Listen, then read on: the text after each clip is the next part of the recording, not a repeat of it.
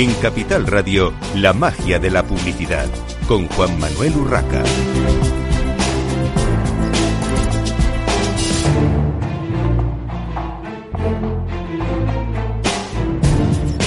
Bienvenidos un viernes más a la magia de la publicidad en Capital Radio.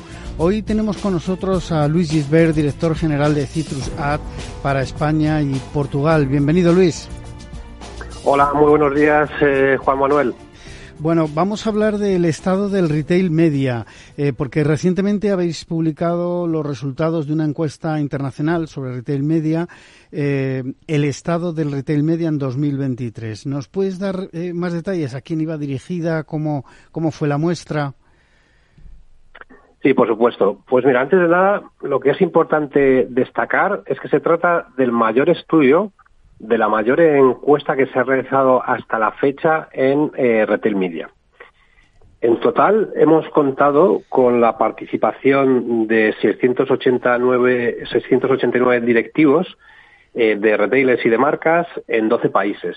Países como Estados Unidos, eh, Reino Unido, Alemania, Francia y, por supuesto, también aquí en España. Y los objetivos eh, fundamentales de, este estudio, de esta encuesta, han sido tres. El primero, conocer cuál es la percepción de estos, em, para estos eh, directivos sobre el retail media. Y el segundo, cómo están activando actualmente sus estrategias de retail media. Y finalmente, el tercer objetivo, cuáles son sus planes de futuro. Muy bien. Bueno, ¿cuáles dirías que han sido los principales resultados eh, que, habría que destacar de esta encuesta? Pues eh, diría que hay cuatro conclusiones fundamentales. Eh, la primera es que el 76% de los encuestados coinciden en que la clave a la hora de determinar la inversión en retail media es el inventario ofrecido por los retailers. Es decir, cuando hablo de inventario me refiero las posiciones de productos sponsorizados, de banners o de displays que ofrece un, e-commerce, un retailer, para que una marca se anuncie en su web. Esto es una parte que es clave para eh, determinar la inversión en retail media, unido a la experiencia que pueda tener el consumidor cuando está navegando en la web y también el anunciante. Todos estos aspectos son los que impactan directamente en la inversión del retail media. Eso sería una primera conclusión. Hay algunos otros puntos destacados del estudio, como que em, tanto para las marcas como para retailers coinciden en la importancia del valor del dato de los retailers. Es decir, eh, sabes que eh, el año que viene, en 2024, la desaparición de las cookies, de, de las third party cookies, va a suponer que el first party data, los datos de los retailers, sean un activo de muchísimo valor eh, y va a ser clave en la estrategia publicitaria de las marcas. Y es aquí donde estamos viendo, y cada vez vamos a ver más, una colaboración súper estrecha, muy importante entre las marcas y los retailers.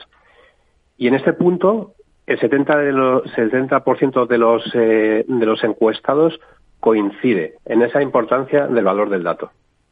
Yo creo que hay además un peso muy importante de, esos eh, eh, datos, esos first party data, esos datos de, primera mano de, los retailers, porque al final en las web, en los e-commerce de los retailers es donde acabamos todos eh, comprando o, en una gran mayoría de los casos, si no comprando, buscando, informándonos y creo que esto tendrá mucho tirón en los próximos años. Me imagino que coincides.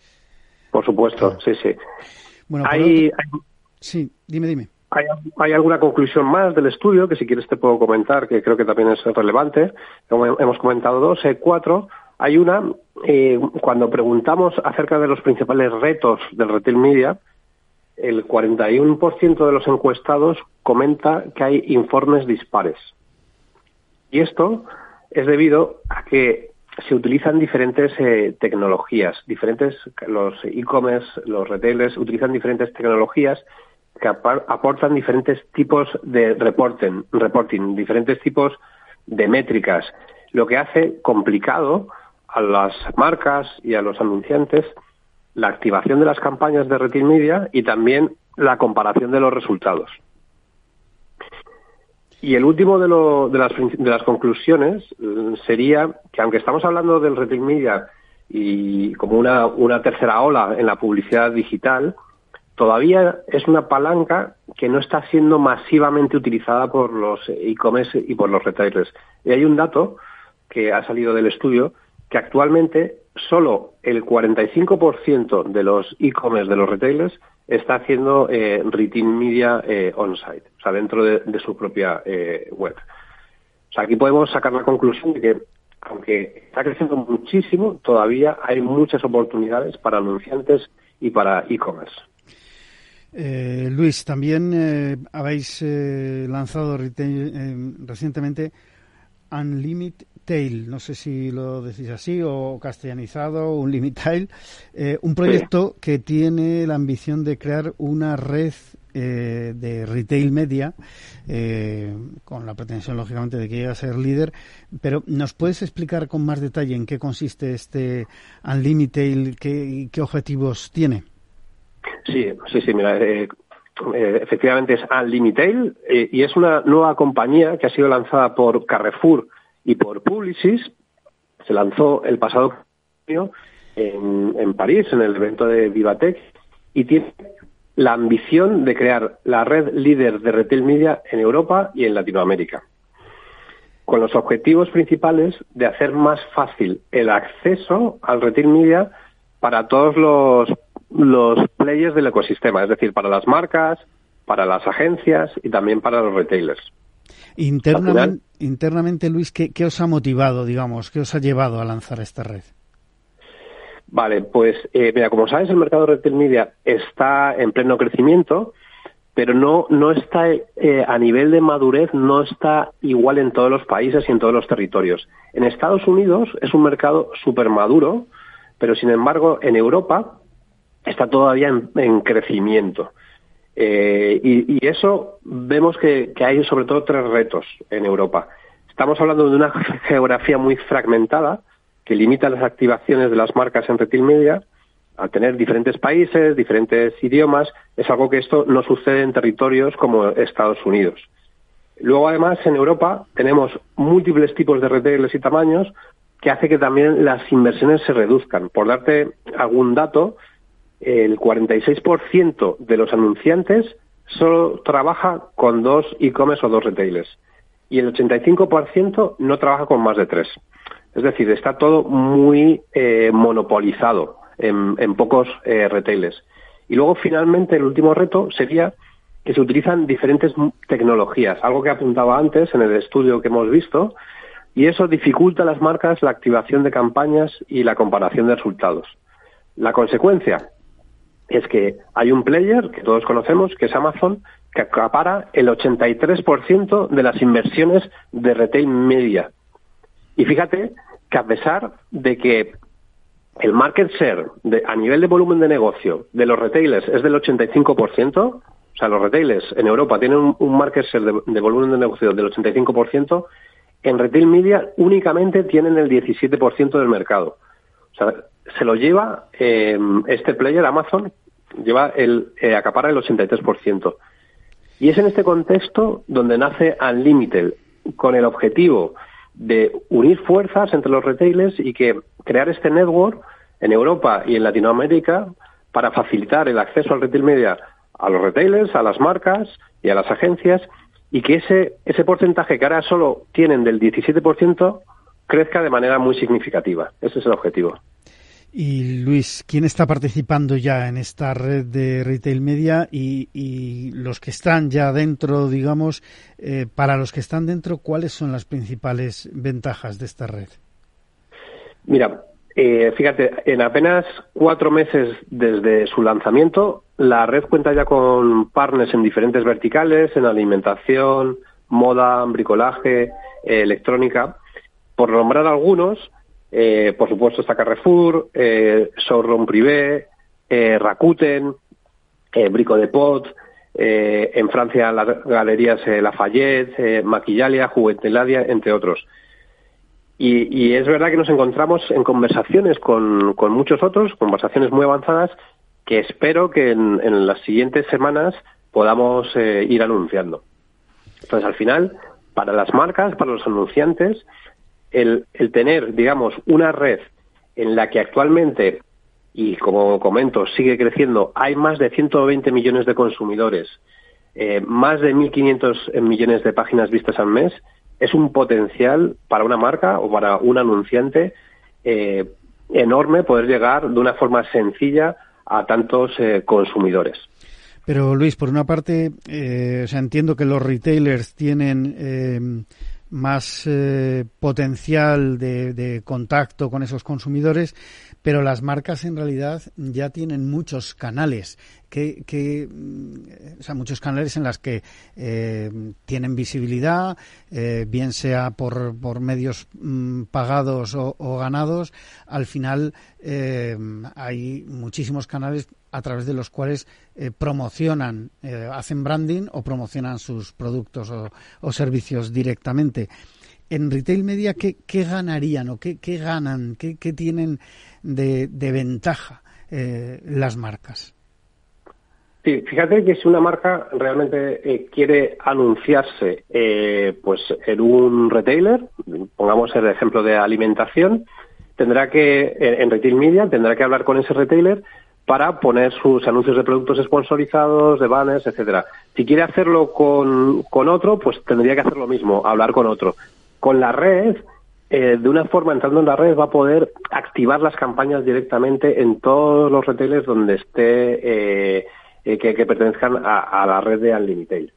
Al final, con el retail media, lo que vamos a conseguir es que igual que en el mundo físico, cuando entramos en un supermercado y vemos productos a la altura de los ojos, que son los que más se venden, y que las marcas pagan al supermercado por eh, tener esos productos en esas estanterías, que son los que tienen más visibilidad y más ventas, si lo trasladamos al mundo virtual, eh, pasa lo mismo. Los productos que aparecen en las primeras posiciones, en la primera página, son los que más eh, clics y más ventas tienen. Hay un, dato, eh, Juan Manuel, que es demoledor, que el 90% de las ventas en, en el online se producen en la primera página. Es decir, si no una marca o un anunciante, si no estás en esa primera página, es muy complicado para el consumidor que sepa que existes. Por lo tanto, las marcas eh, tienen muchísimo interés en aparecer en esas primeras ubicaciones. Lo que sucede que con el Retin Media eh, es complicado el, poder negociar con todos los retailers y con todos los players que hay en el, mercado. Y de ahí una red como Unlimited que tiene ese objetivo de facilitar eh, el retail media para, todos los players del ecosistema. Bueno, para ir terminando, ¿cómo ves el mercado de retail media para los próximos años? ¿Cómo crees que evolucionará? Pues la verdad es que mm, el mercado de media está creciendo muchísimo. Los siguientes años y sobre todo el, 2024 con el fin de las eh, third party cookies, creo que va, a estallar todavía más. Estamos en un momento en el que hay una tecnología ya eh, muy madura que ofrece un reporting real y en tiempo real a los eh, anunciantes, a los retailers, y creo mm, que, que, va a crecer muchísimo. Fíjate, está previsto que en el año 2026 el retail media supere el gasto publicitario en televisión en Estados Unidos. Con eso te puedo hacer y te puedo dar un dato de la importancia que va a tener el retail media en los siguientes años. Y en cuanto al peso que tendrá en el entorno publicitario, porque claro, una cosa es que, eh, hablando del entorno retail, evidentemente vaya a tener un, gran desarrollo y otra cosa es que eh, los, los canales tradicionales, eh, digamos, eh, televisión, radio, exterior, etcétera, y por supuesto los canales digitales eh, que no son retail media, los, los publishers, los medios, siguen teniendo mucho peso. ¿Qué, ¿Qué, peso crees que puede llegar a tener el retail media dentro del entorno o del ecosistema publicitario? O sea, no me atrevería a darte a, dar una cifra de un peso, pero sí, sí sé que, que va a crecer muchísimo y este dato que te había dado hace un momento de que va a superar en el 2026 al gasto publicitario en televisión, creo que es ya bastante significativo. Eh, estamos hablando que actualmente es un mercado de más de 100.000 millones de, dólares a nivel global y que eh, se va a multiplicar en los siguientes años. Eh, entonces, pienso que muchas de las inversiones mm, a nivel publicitario más tradicionales van a ir pasando a cada vez más a, a retail media.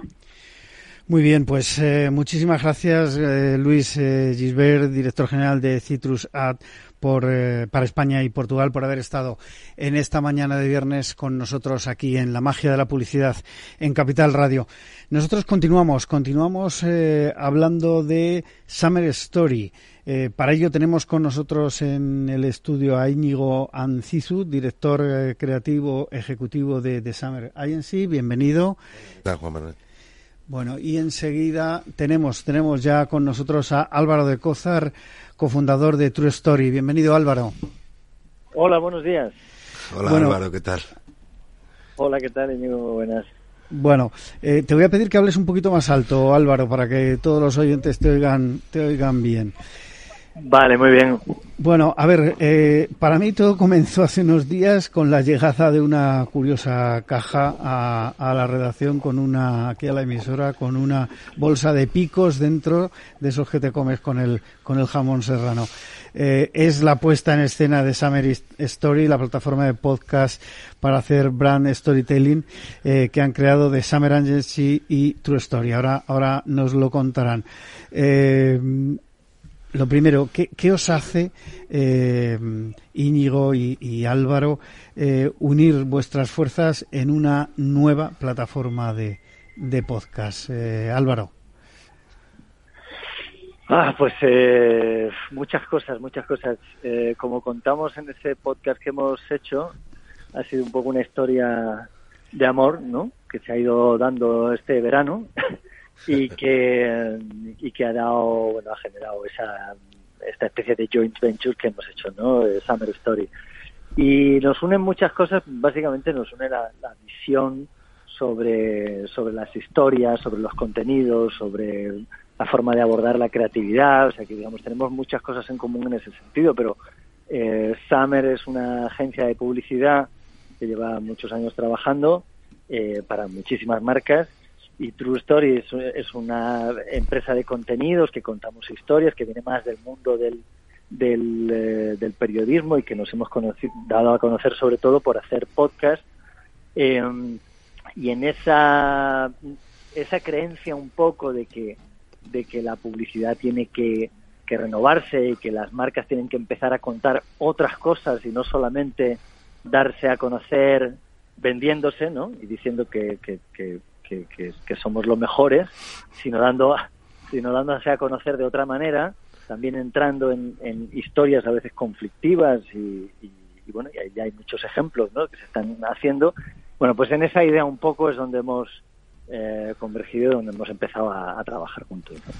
Íñigo. Sí, bueno, yo creo que desde el punto de vista también de la agencia, pues la agencia tenía o tiene tres dimensiones, ¿no? Una experiencial, eh, otra social o de, o de contenido de, de redes, ¿no?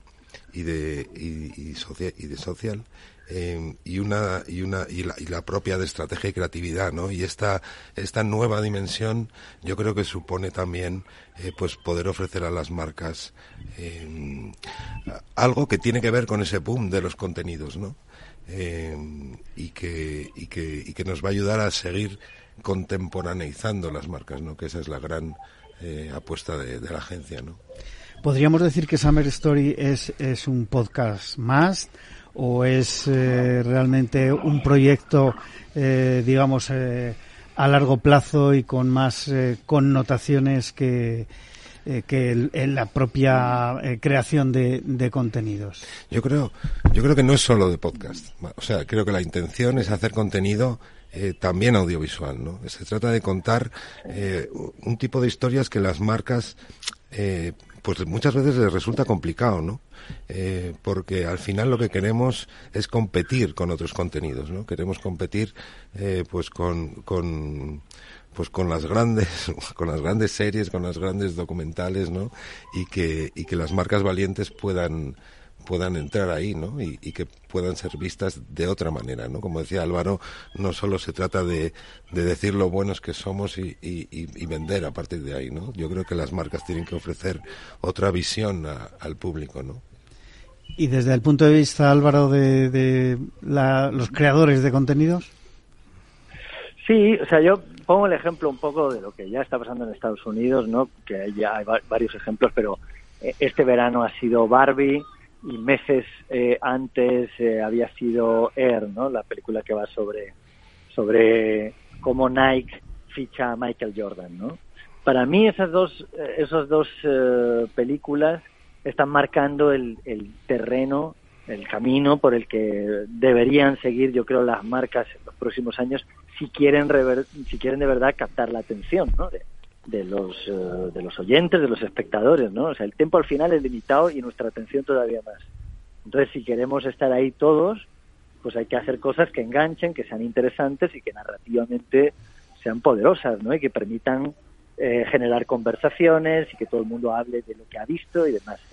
Si las marcas quieren estar ahí, entonces tienen que entrar a contar otras cosas, ¿no? Por eso decimos lo de no... O sea, si tú ves eh, Air, el, el, CEO de, de, Nike pues no queda muy bien hasta el final de la película. Es decir, al principio queda como casi un tipo que no es capaz de ver, ¿no? que no tiene visión empresarial para ver que el fichaje de Michael Jordan por parte de Nike pues les va a convertir en la, en la empresa que hoy, que hoy es. ¿no?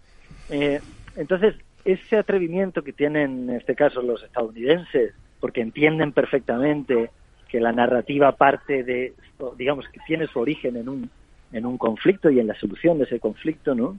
Eh, es lo que yo creo, lo que a nosotros nos gustaría, y por eso decimos que esto a lo mejor no es para todo el mundo, que esto es para los que, los que quieran ser valientes, ¿no? Porque tienen que entrar a, contar otro tipo de cosas también, ¿no? Y luego, luego entramos en ese en ese tema de, los valientes y, desde, el punto de vista de, de, las empresas. Pero lo que os iba a comentar es que esto eh, tampoco es nuevo en realidad, ¿no? Porque eh, decías, eh, bueno, pues a nivel de películas, por ejemplo, estaba recordando pues no sé, aparte de la historia de, de Kellogg's, por ejemplo, eh, ha habido más películas, más historias de, sobre todo de marcas de automóviles, por ejemplo. Es verdad que siempre americanas, ¿no? Son los que han, han empujado eh, sus propias marcas desde esa parte de contenido.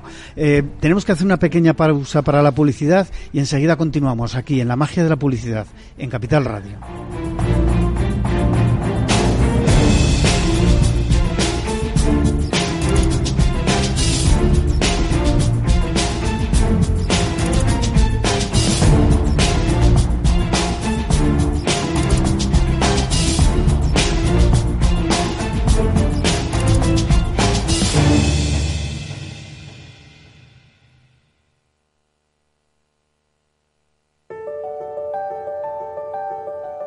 Capital Radio lanza el nuevo formato de Cripto Capital, todos los lunes a las 3 de la tarde con el maestro de trading algorítmico Carlos Puch Sajibela. Lo que nadie te cuenta, escúchalo en Cripto Capital.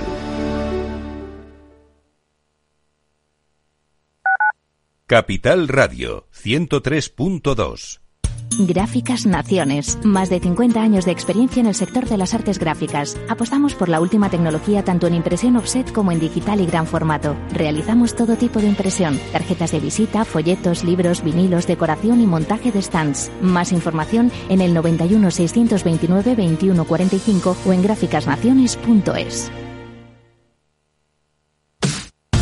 Los viernes en Capital Radio te proponemos descubrir y comprender las estrategias de empresas con éxito que servirán de inspiración y ejemplo para la tuya. Escucha Metaempresas, un programa presentado por Andrés Arenas con la presencia y los consejos de expertos en distintas áreas y profesores de reconocida trayectoria. Todos los viernes a las siete y media de la tarde, Metaempresas, Capital Radio.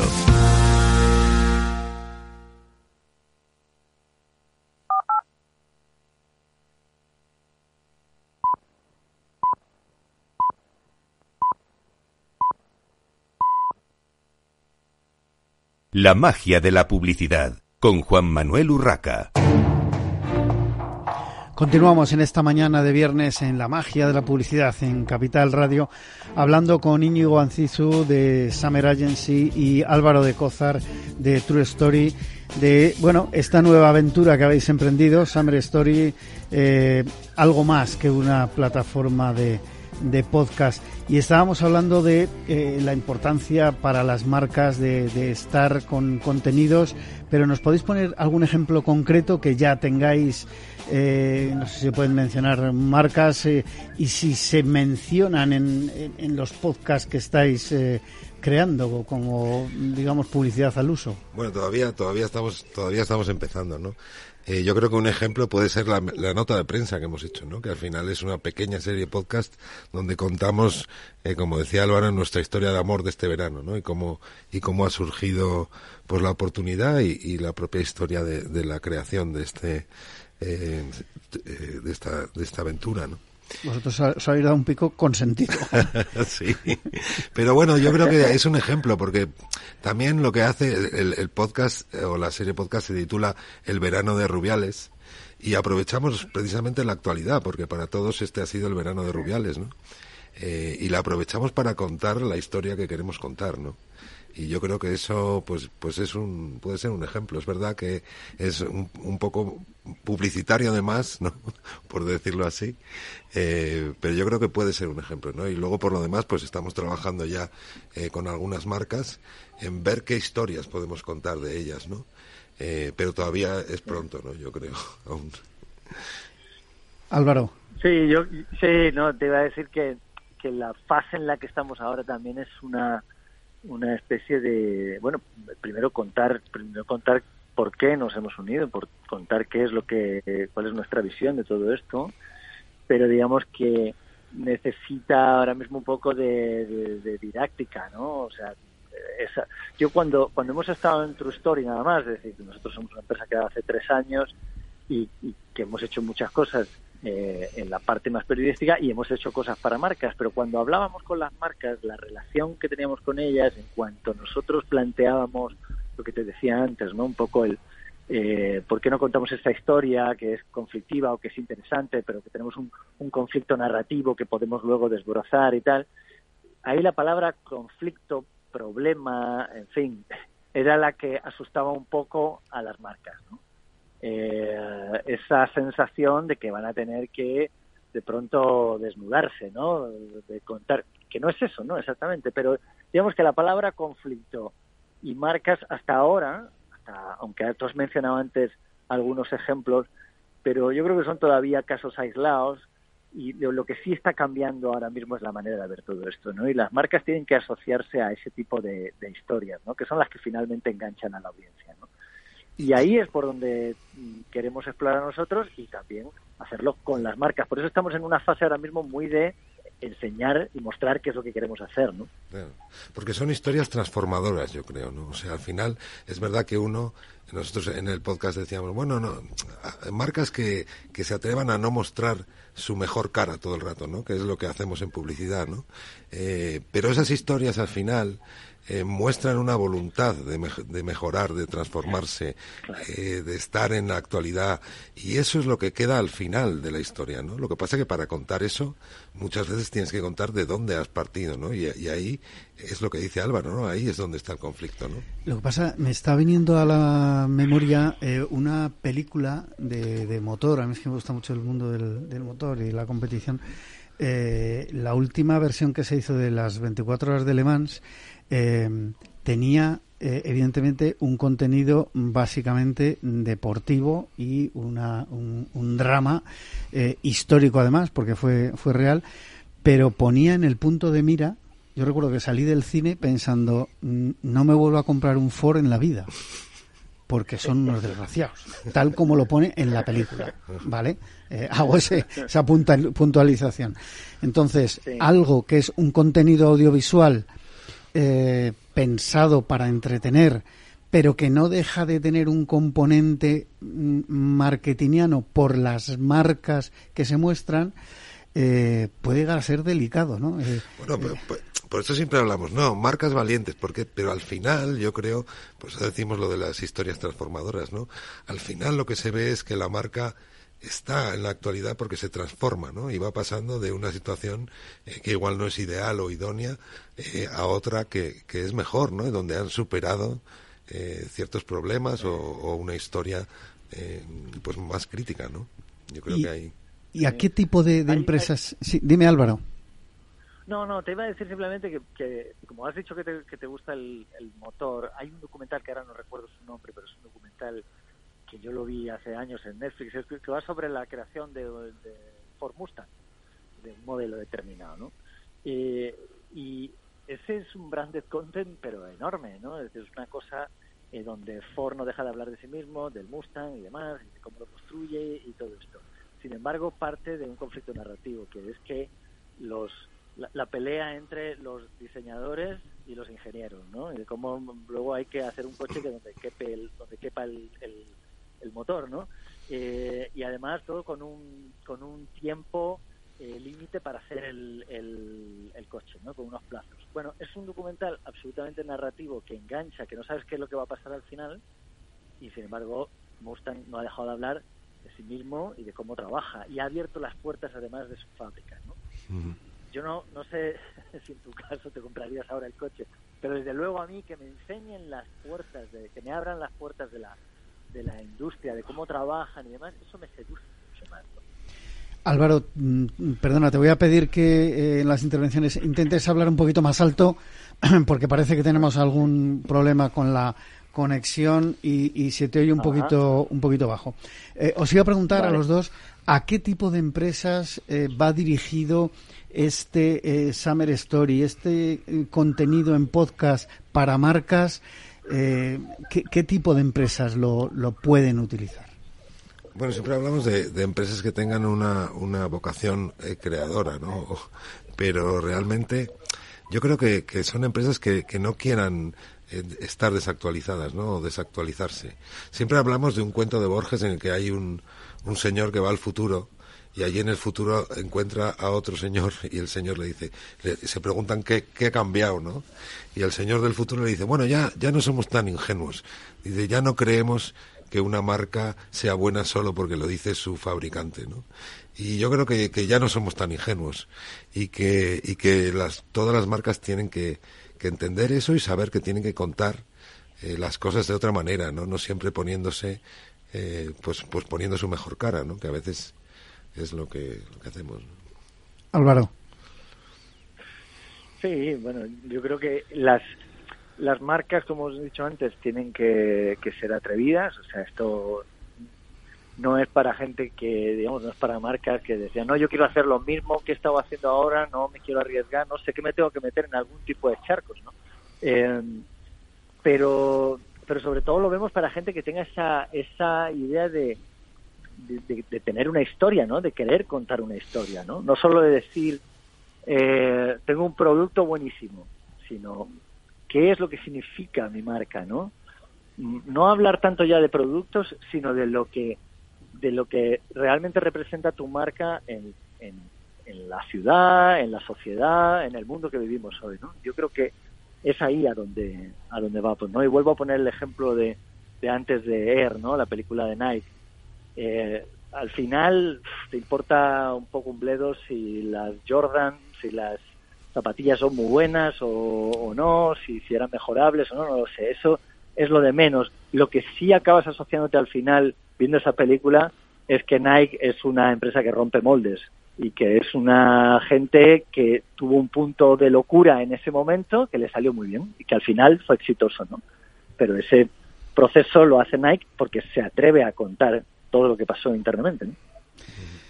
Oye, eh, Álvaro Íñigo, eh, ¿están las marcas preparadas actualmente para este mundo podcast o al final prefieren la publicidad convencional eh, porque se sienten más, más seguros? Lo hablabais un poco, lo comentabais un poco al principio. al final muchas marcas juegan a, a ser conservadoras por, creo, porque arriesgarse mm, puede mm, suponer incluso hasta, hasta algún conflicto con sus eh, potenciales consumidores o con sus actuales clientes. Eh, ¿cómo, ¿Cómo veis esto? Bueno, yo, yo, creo que tienen que cambiar, ¿no? Muchas veces utilizamos la palabra arriesgarse como, bueno, pues es una cosa arriesgada, pero igual es más arriesgado no cambiar. O sea, realmente lo arriesgado yo creo hoy día es no darse cuenta de que hay que contar las cosas de otra manera. Eso yo creo que es más arriesgado que seguir haciendo publicidad convencional, que también está muy bien, pero... Álvaro. No, pues llevándolo un poco al terreno del, del podcast, por ejemplo, que mencionabas, eh, la publicidad hoy en día en el mundo del podcast todavía no es como la que todavía es más barata, no es como la de otros formatos, ¿no? Sin embargo, la audiencia está ahí ya, desde hace ya tiempo, y además no para de crecer, y poco a poco las marcas se van dando cuenta, ¿no? Eh, aquí yo creo que el tema está, el riesgo está a veces en, llegar en el, en el momento adecuado, ¿no? Eh, y yo creo que ahora es el momento, ¿no? Para, para hacer todo tipo de, ese tipo de historias de las que hablamos, ¿no? Eh, quedarse atrás en los próximos, no sé si años, me parece más bien meses, porque todo va muy rápido, ¿no? Pero al final, el que no se, eh, se sume a, estos caminos, me da la sensación, esto es una opinión personal, pero me da la sensación de que se puede quedar atrás en ese en esa visión que tengan los eh, los clientes finalmente, ¿no? De esa marca. También ha habido, mm, eh, es verdad que ha habido una explosión del podcast en los últimos, digamos, tres años. Eh, todos escuchamos en algún momento podcast porque no tenemos tiempo de, eh, de, escuchar el contenido en directo. Este mismo programa se, se escucha más en descarga de podcast que en directo, pero al final también es verdad que para las marcas yo creo que se ha asociado a el, asemejándolo al mundo del vídeo, el pre-roll, eh, por ejemplo, yo meto mi cuña publicitaria adosada a un podcast y, y con eso he cumplido, he hecho publicidad y, y me voy. Bueno, pero eso es publicidad tradicional, ¿no? Quiero decir, claro. Eso yo creo que es más lo, lo, que se lo que se venía haciendo, ¿no? Hasta ahora. Y eso está está bien, pero pero yo creo que, que nosotros eh, intentamos eh, ofrecer pues algo algo un poco más allí, ¿no? Un poco que las marcas estén también en el propio contenido del podcast. Y la plataforma que ya lleva unos días, eh, ¿qué acogida ha tenido? O sea, aunque estáis todavía con, con proyectos, eh, entiendo por lo que he visto que no me podéis decir ninguna marca, pero ¿qué, ¿qué balance podéis hacer? ¿Qué acogida ha tenido? No sé si me podéis decir alguna marca, si os tiráis a la piscina. No, no, no, pues, sí podemos decir que la acogida ha sido muy positiva, es decir, eh, esto obviamente lo medimos eh, simplemente en, impactos que tiene en redes sociales, digamos, la gente se ha enterado, la gente está por la labor, la gente sabe que hay que cambiar en todo esto y yo creo que agradece este tipo de, iniciativas, ¿no? Eh, digamos que esto todavía se mueve en el, en el ¿no? Por decirlo de alguna forma, ¿no? pero pero todo el mundo ha recibido sus picos, todo el mundo se ha enterado de que de que está ahí el podcast de, Rubiales, ¿no? Y eh, es al verano de Rubiales y, y, yo creo que a partir de ahora es cuando vamos a eh, empezar a generar ya las historias, ¿no? Y porque tenemos ya clientes que están interesados en todo esto, pero como te decía antes, estamos en una fase todavía eh, embrionaria, ¿no? Construyendo las ideas, construyendo las historias y yo creo que en pocos meses empezaremos a, publicar ya cosas que, vean un poco, ¿no? Donde se vean los ejemplos que vamos a hacer en Summer Story. Muy bien, pues muchísimas gracias a Álvaro de Cozar de True Story y a Íñigo Ancizu de, de, Summer Agency por haber estado esta mañana de viernes con nosotros en la magia de la publicidad en Capital Radio. Nosotros continuamos, continuamos ahora con eh, Leo Farache, director general de la AMO, Asociación de Agencias de Medios. Bienvenido, Leo. Hola, Juan Manuel, ¿cómo estás? Y bueno. Saludos a todos los oyentes de la, de la publicidad. Bueno, eh, te voy a pedir también, Leo, que hables un poquito más alto. No sé, hoy tenemos eh, los teléfonos que, que parece que no nos dan volumen. Eh, Leo, vamos a hablar de, de, las agencias de medios, por supuesto, pero sobre todo del programa de gestión de medios, datos y contenidos, de ese PMDC eh, y de su trigésimo primera edición. Cuéntanos en qué consiste, en qué, qué es exactamente este programa y a quién va dirigida esta formación. Muchas gracias, Juan Manuel. Espero que ahora se me escuche un poco mejor. Como decías, que mucho mejor. Gracias. Un poco bajo. Gracias. Fantástico.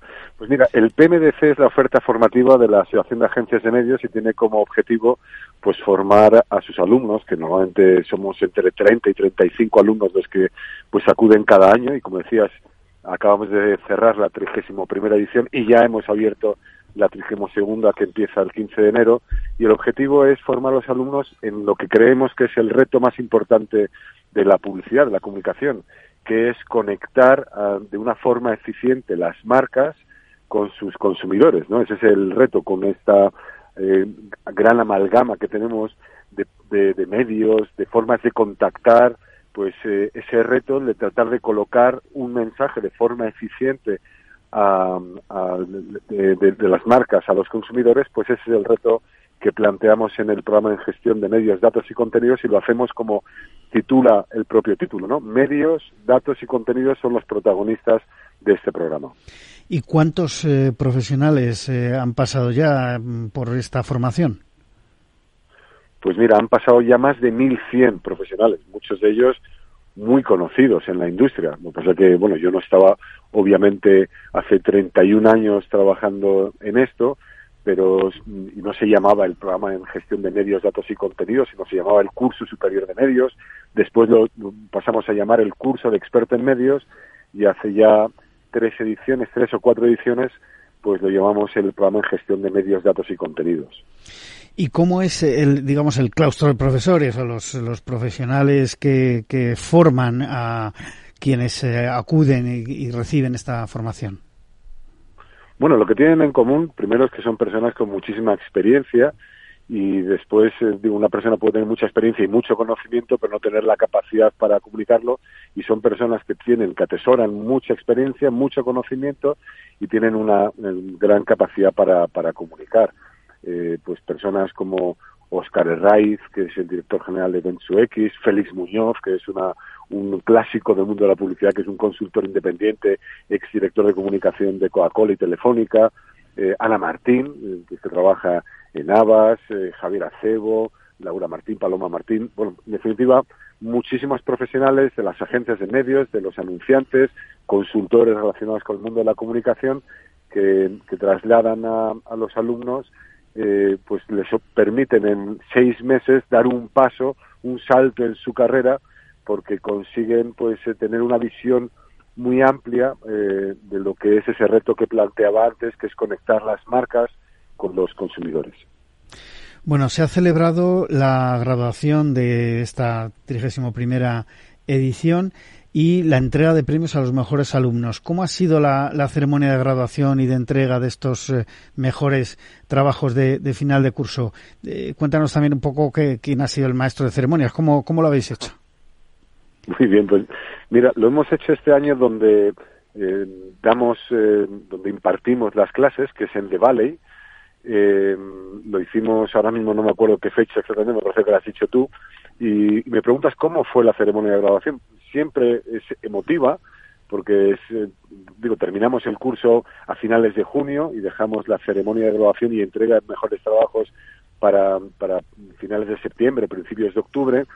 Eh, digo, decía que es emotiva porque, claro, se cierra un ciclo en el que pues los alumnos han tenido la oportunidad de, como decía antes, dar un salto eh, en su desarrollo profesional y también creo que personal y al mismo tiempo pues forman eh, un grupo pues eh, muy, muy muy rico de personas no son todos eh, personas que trabajan ya las agencias de medios algunos anunciantes algunos medios y, y, son personas pues que normalmente tienen entre 25 y 35 años y que como digo pues forman un, grupo muy interesante. Quien en esa ocasión fue el maestro de ceremonias fue el mago y profesor Suso Ruiz, que es una persona que quizás alguno de los oyentes conozca, porque pues sale bastante en los medios, fue uno de los eh, candidatos al Global Teachers Award y en definitiva pues pretendíamos hablar de, de algo tan, tan divertido como la magia, tan humano como la magia y al mismo tiempo tratar de dar una serie de recomendaciones de cómo la magia nos podría servir eh, en nuestra vida profesional. Y qué mejor sitio para contarlo que un programa como La magia de la publicidad. Es que la, magia y la publicidad están muy unidos, muy unidos. indiscutiblemente, indiscutiblemente. Tú sabes bien de eso. Oye, eh, Leo, ¿en qué ha consistido el trabajo de final de curso? ¿Qué, se ha premiado? ¿Qué se les pedía a los eh, alumnos de este programa en gestión de medios, datos y contenidos? Pues mira, Juan Manuel, todos los años eh, lo que planteamos a los alumnos es un trabajo final eh, de, programa en el que un anunciante plantea un caso de comunicación. En este caso eh, era Cabify, el año que viene, por ejemplo, va a ser Correos, y, y, entonces pues el cliente plantea como si se tratara de un concurso de agencias, pero plantea un caso concreto de, de, comunicación, ¿no? En este caso tenía que ver con la, con la marca, ¿no? Con la marca Cabify. Eh, y entonces, bueno, pues los alumnos resuelven ese reto que se les plantea a través del, del anunciante. Tenemos un mentor también en, dentro de la organización del PMDC, que en este caso es Javier Faust, que dirige todos los trabajos prácticos, no únicamente este trabajo final de curso, sino también otros trabajos que, que hacemos que tienen que tienen una relación con los premios EFI y, y los alumnos pues agrupados eh, pues me parece que son siete grupos pues plantean diferentes soluciones ¿no? y finalmente pues ese día el día al que tú hacías referencia pues hacemos entrega de los eh, tres eh, de, nuestros reconocimientos a los tres mejores trabajos ¿no? Bueno, si te parece, repasemos juntos eh, esos tres grupos eh, premiados para saber quiénes son los, los alumnos que los han formado. Tienes que hacerlo tú porque yo estoy ahora mismo en un coche y no tengo chuleta a mano. No pasa nada, pues yo, yo lo yo lo menciono y si quieres comentar algo de, de cada uno, bueno, ganador el grupo de Gloria Cabarga, Elena Gil Alías, Pilar Ruiz y Ángela Suárez. No sé si quieres mencionar algo respecto a, los ganadores. Bueno, yo mencionaría, si te parece bien, algo eh, muy genérico que, permite demostrar que, lo que se imparte durante el curso es de mucha utilidad. Con Cabify y con todos los que hemos tenido anteriormente, pues al final, lógicamente, el cliente junto con Javier Faust haciendo una valoración sobre el trabajo. Y siempre, todos los años, los clientes se sorprenden de la calidad de exposición y la calidad técnica y la calidad de ideas que personas tan jóvenes y con no mucha experiencia eh, aportan al cliente. En este caso, pues Cabify, ya digo, como otros clientes en otros años, decían, oye, aquí hay ideas que vamos a recoger, que vamos a incorporar y que nos han abierto, pues eh, en este caso recuerdo pues que Cabify, digo que el grupo ganador, entre otras cosas, pues hizo una exposición muy brillante sobre eh, la, necesidad o la, recomendación, mejor dicho, de la utilización del cine y lo hicieron de una forma muy creativa eh, y, bueno y, ya digo pues que tanto Javier Faust como pues, los personas de Cabify pensaron que era el mejor trabajo, ¿no? Interesante. Bueno, primer finalista, el grupo de Irene Moreno, Gloria Ponce, Natasha Ruan y Javier Zaera. Y segundo finalista, Álvaro Herrero, Claudia Martín y Marían Vázquez. Eh, no sé si nos quieres comentar algo más de estos trabajos finales. Bueno, nada, nada, en especial. Digo que lo que podría decir es que de, los siete grupos siempre el jurado, y está en esta ocasión una vez más, pues dice, nos resulta difícil, parece como un tópico, ¿no? Dicen que el tópico es la verdad repetida, repetida muchas veces. Bueno, pues esa verdad repetida muchas veces es que al jurado le cuesta elegir cuáles son los mejores trabajos y hay una combinación, como decía antes, de, contenido y forma, ¿no? que también pues se valora obviamente pues la forma de exponer por parte de los alumnos. Bueno, pues eh, espero que la eh, trigésimo segunda edición de este programa de gestión de medios, datos y, contenidos eh, tenga tanto éxito como como lo que veo que, ha tenido la trigésimo primera. Eh, para terminar ya, nos quedan un par de minutos, eh, Leo, eh, ¿cómo está en estos momentos la Asociación de Medios? ¿Cuántos asociados tenéis? Permíteme antes de contestar a esa pregunta, por si acaso alguno de los oyentes no, pues quiere saber más, tener más información sobre ese programa, pueden acceder a, la, información en la web medios, datos y ahí accederán pues tanto al programa, a los profesores, de cómo inscribirse si lo desean. ¿no? En cuanto al número de asociados que tenemos en la Asociación de Agentes de Medios, somos 16 agencias eh, pertenecientes a seis grupos y una independiente como es Ecumedia. ¿no? Muy bien. Bueno, Ecumedia que ya en realidad está integrada eh, recientemente, lo comentábamos hace, hace poco, eh, recientemente integrada ya en, en un grupo. Bueno, ¿y, qué objetivos tenéis como asociación a medio y largo plazo en cuanto a formación y a otras eh, actividades, Leo? Bueno, nuestro propósito siempre está atravesado por, por lo mismo, que es tratar de hacer aportaciones que mejoren el funcionamiento de la, de la industria. No nos planteamos nunca, digamos, propuestas que sean de parte, que beneficien únicamente a las agencias de medios, sino que siempre estamos pensando en ideas que, que nos permitan mejorar. Por ejemplo, estamos trabajando en algo que afecta a toda la industria, como pueda ser los concursos, tanto los concursos privados como los concursos públicos. Nos parece que es algo que debemos mejorar eh, para el buen funcionamiento de la industria. Eh, trabajamos pues eh, también eh, tratando de ver cómo podemos colaborar o cómo podemos hacer mejor el proceso de las auditorías de medios, que también afectan a los anunciantes, que afectan a los medios, que afectan a las agencias de medios, que afectan a las propias auditoras de medios. Bueno, estamos obviamente pues trabajando en lo que se refiere a la formación y no únicamente en el PDC, sino también hemos firmado un acuerdo con Qualentum para también la formación en gestión de plataformas digitales. Bueno, en definitiva, eh, cualquier cosa que se nos plantee eh, por parte de la industria y que nosotros descubramos para tratar de conseguir que la industria funcione mejor, pues ahí, ahí, ahí estaremos. Pues eh, Leo, Leo Farache, director general de la Asociación de Agencias de Medios, muchísimas gracias por haber hecho este esfuerzo de estar en esta mañana conectado con nosotros eh, en la magia de la publicidad en Capital Radio. Hasta aquí lo que ha dado de sí el programa. A todos ustedes les espero dentro de 15 días, dentro de dos semanas, eh, porque el viernes que viene Capital Radio tiene un evento especial y no habrá la magia de la publicidad. Se despide Juan Manuel Urraca.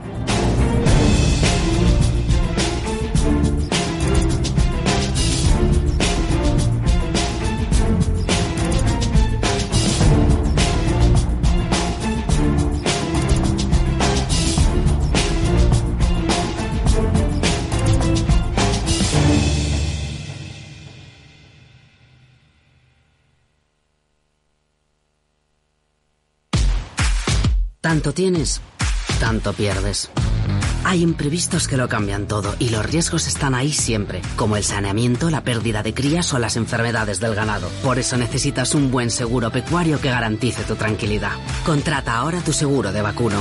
Agroseguro. Trabaja sobre seguro. Capital Radio, Madrid, 103.2.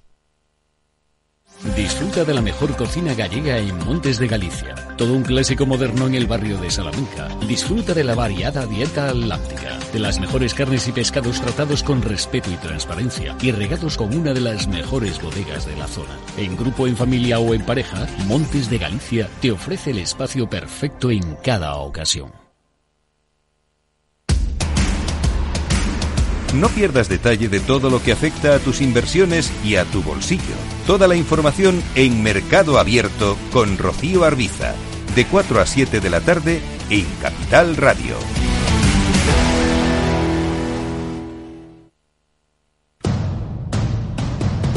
Capital Radio, sus analistas y sus oyentes rinden homenaje al gran maestro de los traders, Antonio Sáez del Castillo lunes 6 de noviembre a las seis y media de la tarde en la sede del Colegio Oficial de Graduados e Ingenieros Técnicos Industriales de Madrid. ¿Quieres vivir un encuentro que pasará a la historia del trading? Apúntate ya. Es gratis, pero las plazas son limitadas. Eventos arroba capitalradio.es o en nuestra web. Homenaje al gran maestro de traders Antonio Sáez del Castillo. Presentado por Luis Vicente Muñoz con todo el equipo de Capital Radio se acerca un momento inolvidable. Es la ilusión, el motor de nuestra vida Mesa y Descanso es el programa donde Mar Romero te acerca cada fin de semana los mejores productos, te invita a disfrutar de los buenos vinos de cada denominación de origen y a conocer restaurantes y lugares de ocio con un encanto especial. Mesa y Descanso, los domingos a las 13 horas, aquí en Capital Radio.